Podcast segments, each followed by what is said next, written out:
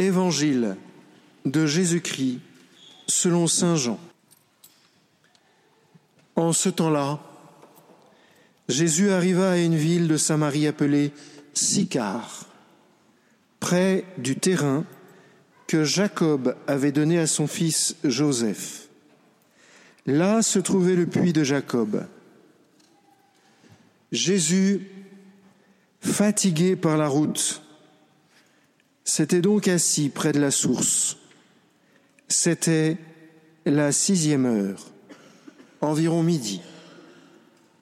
Arrive une femme de Samarie qui venait puiser de l'eau. Jésus lui dit, Donne-moi à boire. En effet, ses disciples étaient partis à la ville pour acheter des provisions. La Samaritaine lui dit, Comment toi, un juif, tu me demandes à boire, à moi, une Samaritaine En effet, les Juifs ne fréquentent pas les Samaritains. Jésus lui répondit, Si tu savais le don de Dieu, et qui est celui qui te dit, Donne-moi à boire C'est toi qui lui aurais demandé, et il t'aurait donné de l'eau vive. Jésus, elle lui dit, Seigneur, si tu n'as rien pour puiser, et le puits est profond, d'où as-tu donc cette eau vive? Serais-tu plus grand que notre Père Jacob, qui nous a donné ce puits, et qui en a bu lui-même avec ses fils et ses bêtes? Jésus lui répondit, Quiconque boit de cette eau aura de nouveau soif. Mais celui qui boira de l'eau que moi je lui donnerai n'aura plus jamais soif. Et l'eau que je lui donnerai deviendra en lui une source d'eau jaillissant pour la vie éternelle. La femme lui dit, Seigneur, donne-moi de cette eau que je n'ai plus soif et que je n'ai plus à venir ici pour puiser. Jésus lui dit, Va, appelle ton mari et reviens. La femme répliqua, Je n'ai pas de mari. Jésus reprit, Tu as raison de dire que tu n'as pas de mari. Des maris, tu en as eu cinq, et celui que tu as maintenant n'est pas ton mari. Là, tu dis vrai. La femme lui dit, Seigneur, je vois que tu es un prophète. Eh bien, nos pères ont adoré sur la montagne qui est là. Et vous, les Juifs, vous dites que le lieu où il faut adorer est à Jérusalem. Jésus lui dit, Femme, crois-moi, l'heure vient où vous n'irez plus ni sur cette montagne, ni à Jérusalem pour adorer le Père. Vous, vous adorez ce que vous ne connaissez pas. Nous, nous adorons ce que nous connaissons car le salut vient des Juifs. Mais l'heure vient, et c'est maintenant, où les vrais adorateurs adoreront le Père en esprit et en vérité. Tels sont les adorateurs que recherche le Père. Dieu est esprit, et ceux qui l'adorent, c'est en esprit et en vérité qu'ils doivent l'adorer. La femme lui dit, je sais qu'il vient le Messie, celui qu'on appelle Christ. Quand il viendra, c'est lui qui nous fera connaître toutes choses. Jésus lui dit, Je le suis, moi qui te parle. À ce moment-là, ses disciples arrivèrent. Ils étaient surpris de le voir parler avec une femme. Pourtant, aucun ne lui dit Que cherches-tu ou bien pourquoi parles-tu avec elle? La femme, laissant là sa cruche, revint à la ville et dit aux gens, Venez voir un homme qui m'a dit tout ce que j'ai fait. Ne serait-il pas le Christ Ils sortirent de la ville et ils se dirigeaient vers lui. Entre-temps, les disciples l'appelaient, Rabbi, viens venger. Il répondit, pour, moi, j'ai de quoi manger. C'est une nourriture que vous ne connaissez pas. Les disciples se disaient entre eux, Quelqu'un lui aurait-il apporté à manger? Jésus leur dit, Ma nourriture, c'est de faire la volonté de celui qui m'a envoyé et d'accomplir son œuvre. Ne dites-vous pas, encore quatre mois et ce sera la moisson? Et moi je vous dis, levez les yeux et regardez les champs déjà dorés pour la moisson. Dès maintenant le moissonneur reçoit son salaire, il récolte du fruit pour la vie éternelle, si bien que le semeur se réjouit en même temps que le moissonneur. Il est bien vrai, le dicton, l'un sème, l'autre moissonne. Je vous ai envoyé moissonner ce qui ne vous a coûté aucun effort. D'autres ont fait l'effort et vous en avez bénéficié. Beaucoup de Samaritains de cette ville crurent en Jésus à cause de la parole de la femme qui rendait ce témoignage. Il m'a dit tout ce que j'ai fait. Lorsqu'ils arrivèrent auprès de lui, ils l'invitèrent à demeurer chez eux. Il y, demeura deux jours. Ils furent encore beaucoup plus nombreux à croire à cause de sa parole lui. Et il disait à la femme, Ce n'est plus à cause de ce que tu nous as dit que nous croyons. Nous-mêmes, nous l'avons entendu, et nous savons que c'est vraiment lui, le Sauveur du monde. Alors, voici cet évangile étonnant, très étonnant. Que fait cette femme? Que fait cette femme? À midi au bord d'un puits Franchement, frères et sœurs, vous habiteriez le Moyen-Orient, vous seriez une femme, vous n'iriez pas à midi pour aller puiser. Elles viennent soit le matin, soit le soir, pour au moins deux raisons. La première, il fait plus frais, et la deuxième, elles peuvent papoter. Eh oui, c'est comme ça que les, nouvelles s'échangent. Auprès du puits, puis elles prennent le temps, elles s'échangent des nouvelles, et ça fait du bien tout ça. Parce qu'il va falloir porter les cruches, et les cruches, c'est lourd. Il y en a certaines qui sont plus lourdes que d'autres. Donc à midi, Jésus arrive. Et pourquoi est-ce que Jésus arrive à midi?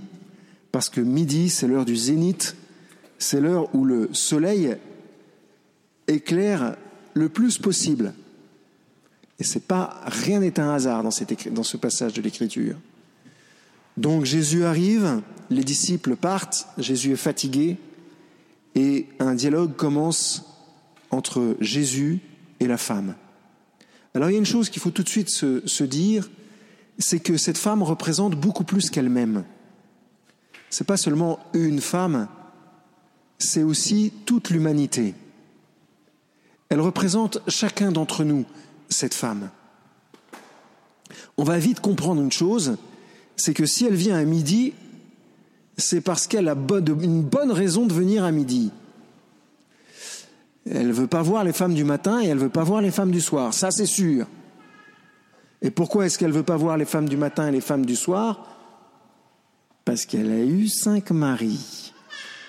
Et que dans une ville où il y a 250 habitants, ça c'est su. Où est-ce qu'elle a été les chercher Donc, elle n'est pas folle, elle ne veut pas se faire insulter, elle ne veut pas se faire traiter de tous les noms, elle a besoin d'eau, donc elle vient à midi. Elle est isolée. Et en plus de ça, elle est dans une sorte d'impasse, au moins dans une impasse affective. Et je pense qu'en cela, elle rejoint beaucoup d'entre nous.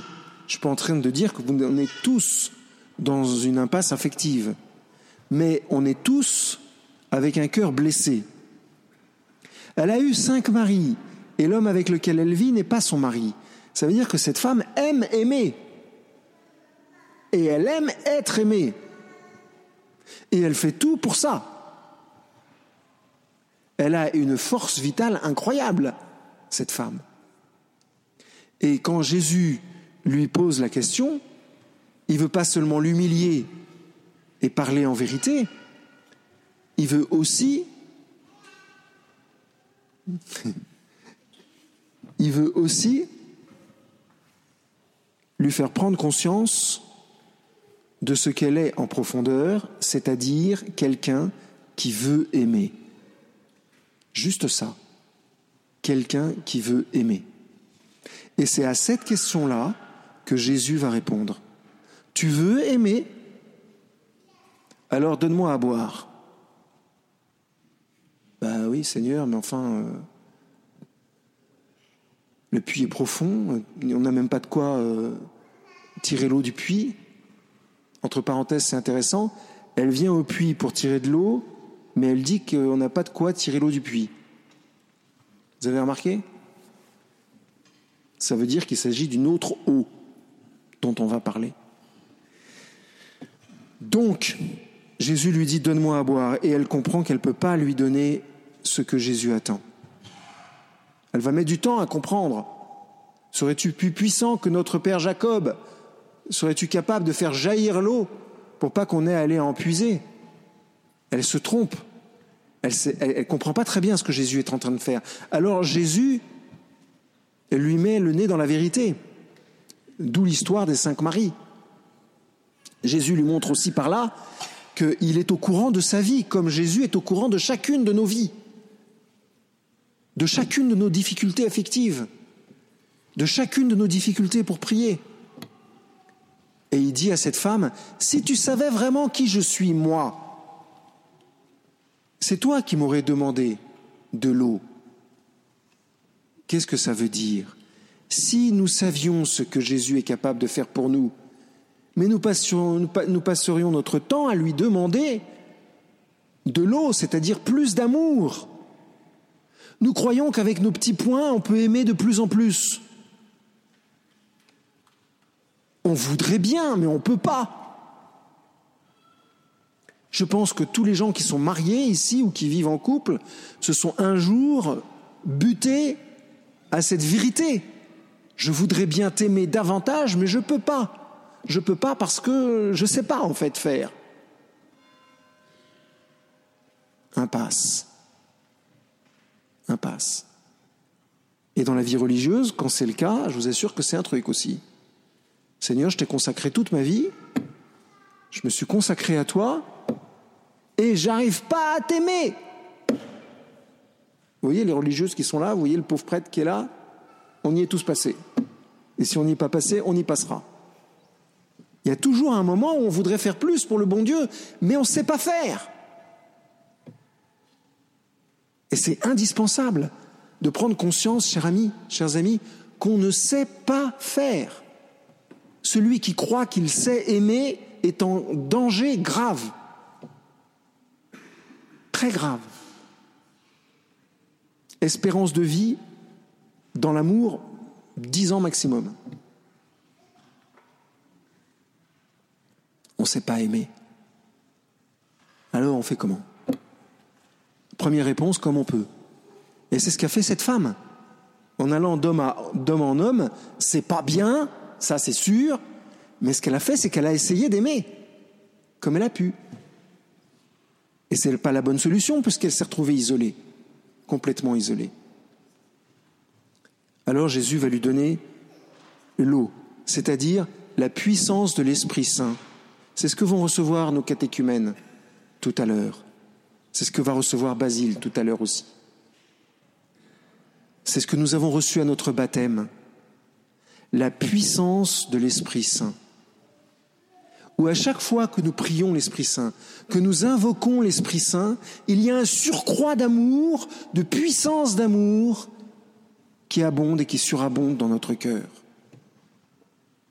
Et qui petit à petit vient guérir notre volonté. Parce que l'amour est une affaire de volonté, pas une affaire de sentiment.